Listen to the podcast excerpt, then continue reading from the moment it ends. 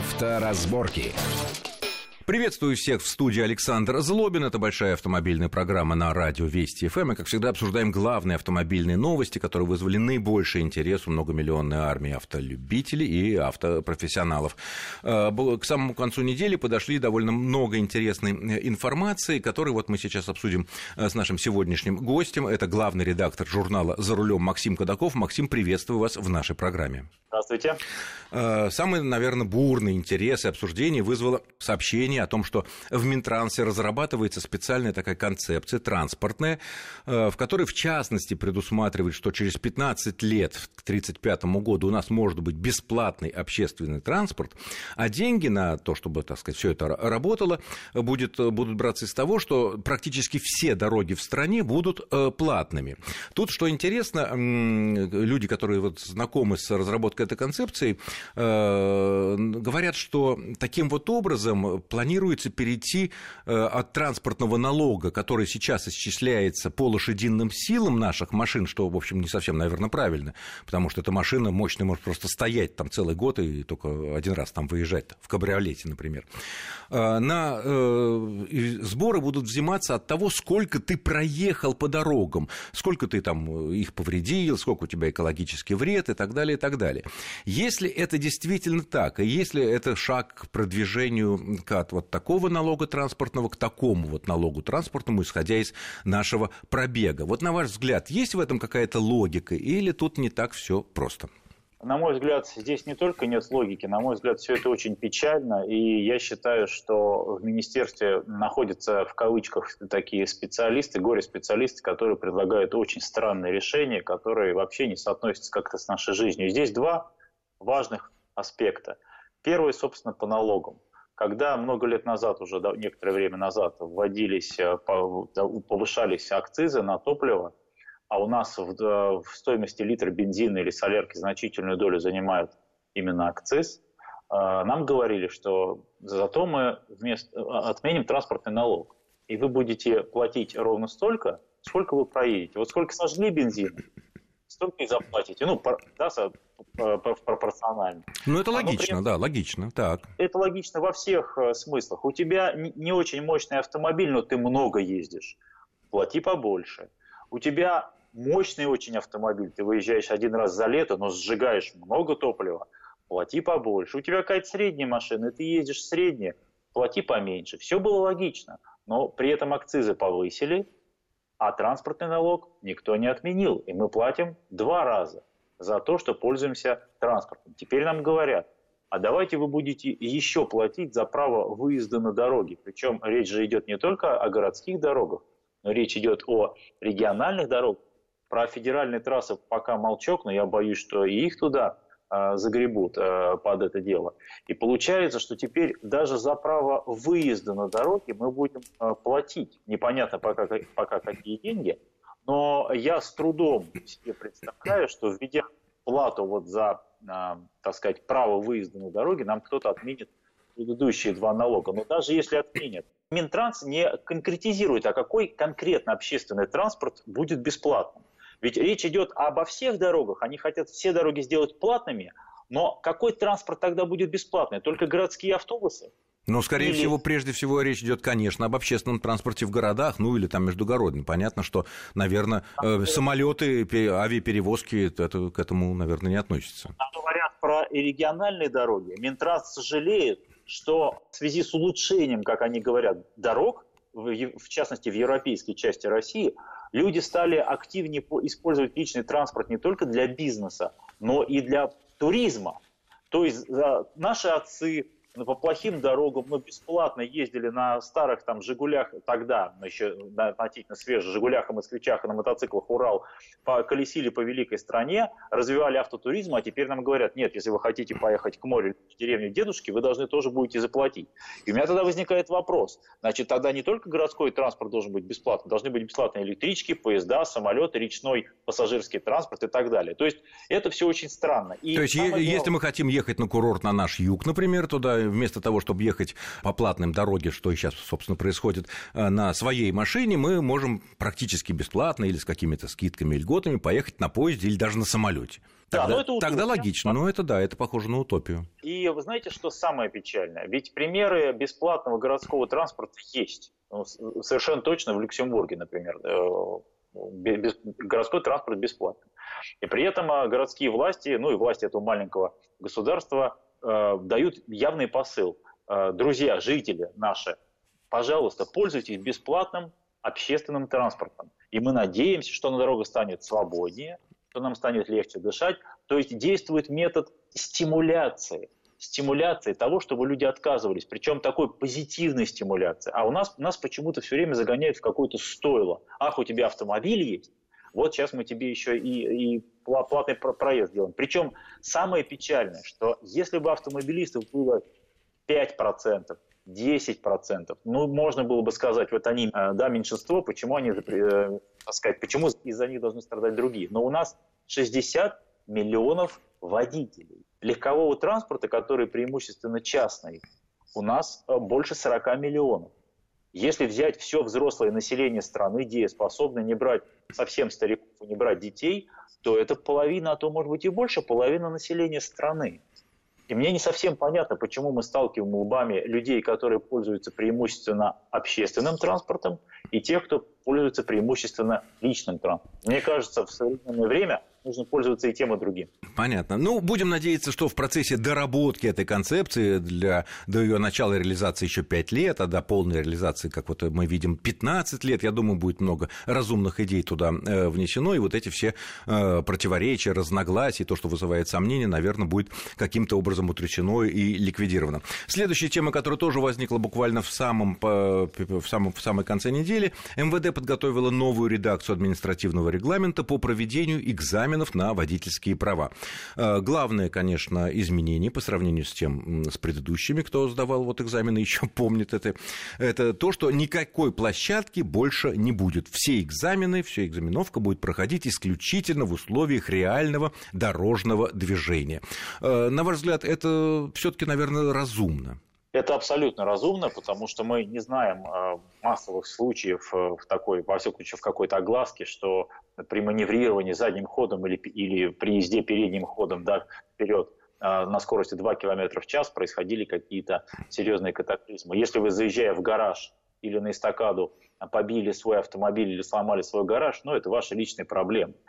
Конечно, будущего водителя, э, да и многих ныне действующих водителей, а нужно натаскивать на езду в реальных дорожных условиях. А еще лучше в разных дорожных условиях, как, например, делают в Финляндии. Да, сначала выдают временные права, потом а, э, человек, кандидат на получение постоянных прав, проходит более сложный курс обучения, зимняя езда, езда на, по льду и так далее. И когда человек уже приобретает действительно серьезные навыки, ему выдают постоянные права. Я не, я не, не к этому не говорю, что у нас должна быть такая система, но подход именно во многих странах именно такой. В США тоже никого не интересует, как вы ездите по площадке. Вы приезжаете на экзамен, можете приехать на своем автомобиле, вы же на нем будете ездить, а не на каком-то другом. Вы приезжаете на своем автомобиле, к вам садится э, тоже инспектор, э, инструктор, и вы с ним едете, и всех интересует, как вы, какие решения вы принимаете на дороге чуть резко затормозили, чуть, чуть не очень Ну, резко. понятно, Это... реально, реальные дорожные ситуации, в том числе и движение по, по, по магистралям, э, которая у нас до, до недавнего времени была просто запрещена, учебная езда по магистралям, и странно получалось, что человек, получивший права, впервые, впервые оказывался на дороге, в которой он может ехать в потоке 110 км в час, а он никогда этого не делал. Конечно. Вот в этом вся и беда. Поэтому это движение правильно. Э, самое главное, как это будет реализовано. Если это будет еще и по уму реализовано, то я уверен, дорога станет безопаснее. Ну, слава богу. Э, следующая тема, которую тоже мы не можем э, на этой неделе обойти, это, конечно, дело Михаила Ефремова. Вот. Я, какой аспект бы я хотел с вами обсудить? Понятно, там много обсуждали 8 лет общего режима, много, мало. Ну, тут, в общем, этот вопрос, конечно, к юристам и по-другому другом. А вот такой вот вопрос. Мы знаем, что в интернете были опубликованы видео, в которых видно, что Ефремов садится за руль, выйдя из бара в, ту, в, траги, в тот трагический вечер. Видно, что он, ну, мягко говоря, далеко не трезв и вскоре попадает в аварию. И сразу возникает вопрос, а почему же никто из людей, которые это видел, я имею в виду в реальности уже, а не потом на видео, не позвонил в полицию, что пьяный человек садится за руль? Ведь э, во многих западных странах мы знаем, что немедленно бы в полицию позвонили, сказали, полиция бы при где-то там номер машины понятен или там ее описание, остановили бы, о, пьяный, оштрафовали бы, все не было бы вот этого ужаса всего, который потом э, произошел спустя несколько минут на Садовом кольце. Вот как вы считаете, только ли психология наших граждан здесь играет такую вот, к сожалению, роль, или еще что-нибудь, может быть, какое-то недоверие к полиции, что никто этим заниматься не будет, что все равно э, человек может там откупиться в конце концов. Вот э, потому что такое поведение, ну такое стукачество в хорошем смысле могло бы спасти огромное количество наших жизней. Три момента. Первый действительно псих, психология. В той же Америке, да и во многих европейских странах модно, модно помогать друг другу. Уже и это появилось не вчера, это лет 15-20 назад я вот за этим наблюдал, буквально волна такая. Помочь человеку, который упал, споткнулся или упал без сознания, не проходить мимо. И в том числе, а, если ты можешь пресечь, а, помочь обществу пресечь какую-то грядущую проблему большую – дети играют со спичками, э, водитель пьяный садист и так далее, да, или ребенок на железнодорожной платформе один гуляет и может упасть под поезд, конечно, эта ситуация, из этой ситуации надо выходить. У нас пока это, увы, вот в прямом смысле слова, не модно. Мы пока еще очень часто проходим мимо чужой беды, это первое. Второе. Или потенциальной а... беды, что важно, потому что когда уж беда, то все сбежались, все уже, так сказать, да. А вот э, предотвратить какую-то беду, мы считаем, что мы таким образом э, не сделаем плохо вот этому человеку, который вот, ну, выпил сейчас, вот он садится за руль, может, ему недалеко. Ну, зачем же его подставлять? Ну, зачем же ему проблемы? Вот тут такая, такая помощь извращенная как бы. Да, или, или это не мое дело, у меня хватает других вопросов.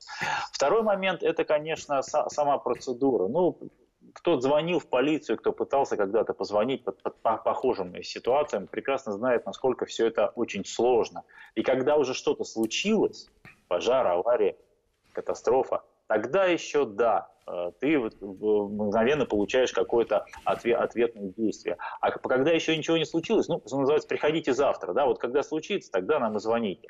Хотя сейчас, в принципе, есть возможность позвонить в полицию, и сказать, что вот происходит то-то, то-то. И, в принципе, полиция должна реагировать. Другое дело, что она делает это не очень быстро, не очень оперативно, и вряд ли побежит за каким-то пьяным человеком, потому что, потому что когда она приедет, эта полиция, уже и пьяного не будет, и машины его не будет, он уедет.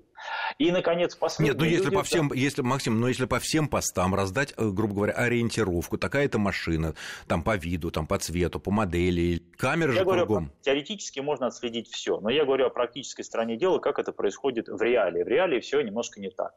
Я один раз сам э, звонил э, в полицию в ситуации, когда человек лежит на дороге, рядом лежит его мопед, ночь, на дворе, непонятно, то ли его сбили, то ли он сам упал. И, и, и когда я начал дозваниваться до полиции, когда полиция начала записывать все мои данные, я в какой-то момент оказался с мыслью, а, а рядом стояла еще машина, которая тоже была причастна. И вдруг машина среди ночи уезжает, и в последний момент я вижу, что у нее нет заднего номера.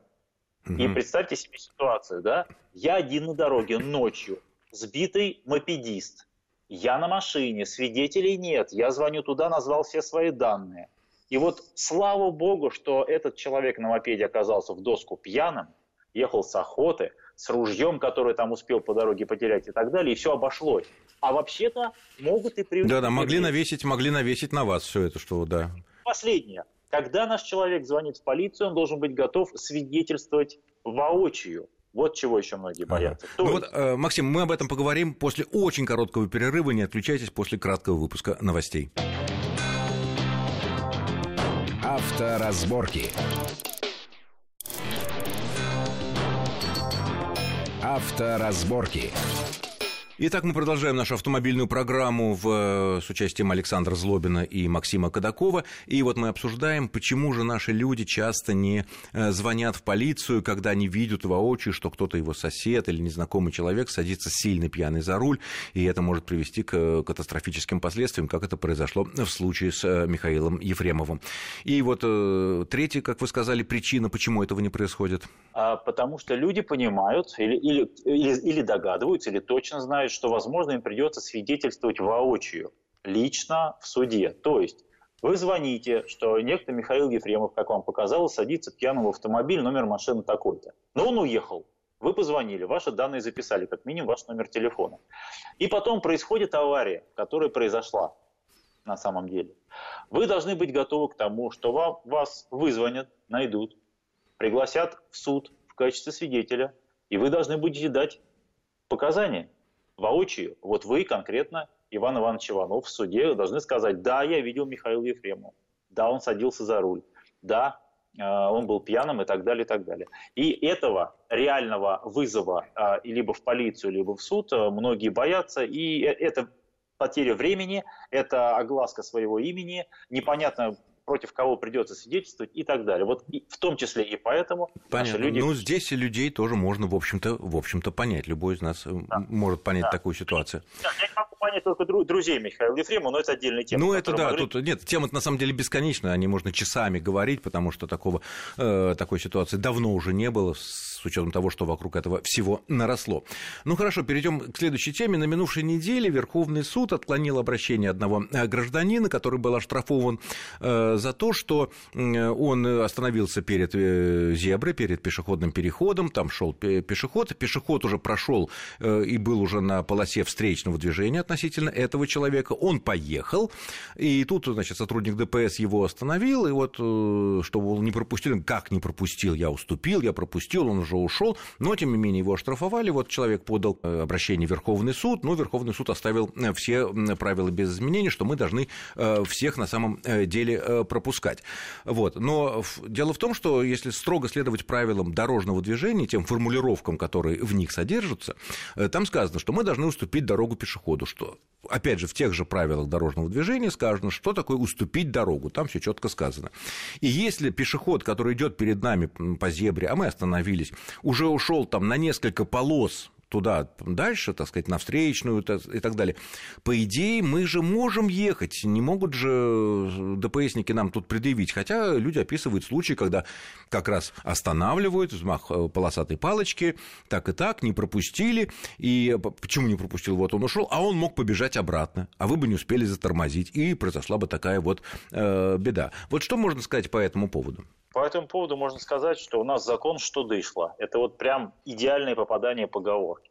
Значит, мы прекрасно помним, что до 2014 года формулировка была «пропустить пешехода». Пропустить. А после поправок в 2014 году в правилах дорожного движения появилась э, фраза «обязан, водитель обязан на пешеходном переходе уступить дорогу пешеходу. Не пропустить, а уступить дорогу. Почему? Потому что судят у нас не по ПДД, а по КОАП. И в КОАП как раз да, записана норма за непропуск пешехода, да, при, э, на нас накладывают штраф от полутора до двух тысяч рублей.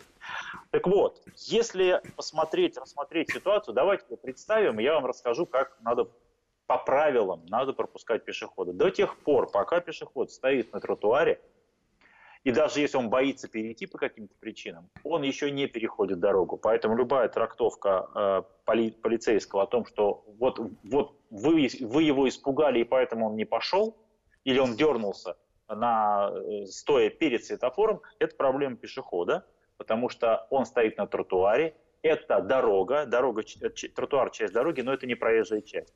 Как только человек, пешеход, на пешеходном переходе ногу поставил на зебру, вот на дорогу, на, на, на полосу на первую, считается, что он начал переходить дорогу. Вот здесь задача водителя сделать две вещи. Первое, чтобы траектории не пересекались потенциально, да, то есть вы должны все-таки остановиться и пропустить пешехода так, чтобы он прошел мимо, чтобы вы его не задели, чтобы он вас не задел. И он прошел мимо, не, не, чтобы мы не заставили, не дай бог, его побежать, остановиться, отпрыгнуть куда-то и так далее мы его не испугали, условно говоря. То есть, то есть ни физически, ни морально мы не должны его э, потревожить. Да, и когда он прошел мимо вас и уже ушел хотя бы там на полосу, нет понятия, сколько он должен пройти, нет никакого. А пешеходные переходы у нас бывают через дороги с шестью полосами, три полосы туда, три полосы обратно. Вот он прошел мимо вас, отошел метров на 3-4 метра, вы можете ехать, потому что вы его, вы, все, уже ваши траектории не, пере, не могут пересечься, он уже ушел, и вы можете ехать. Но есть один нюанс. Очень часто сейчас устанавливают камеры автоматической фиксации. И камеры настроены неправильно. Это ухищрение ЦАФАПу, центров автоматической фиксации, которое нужно пересмотреть, переписать этот алгоритм, но он не переписан.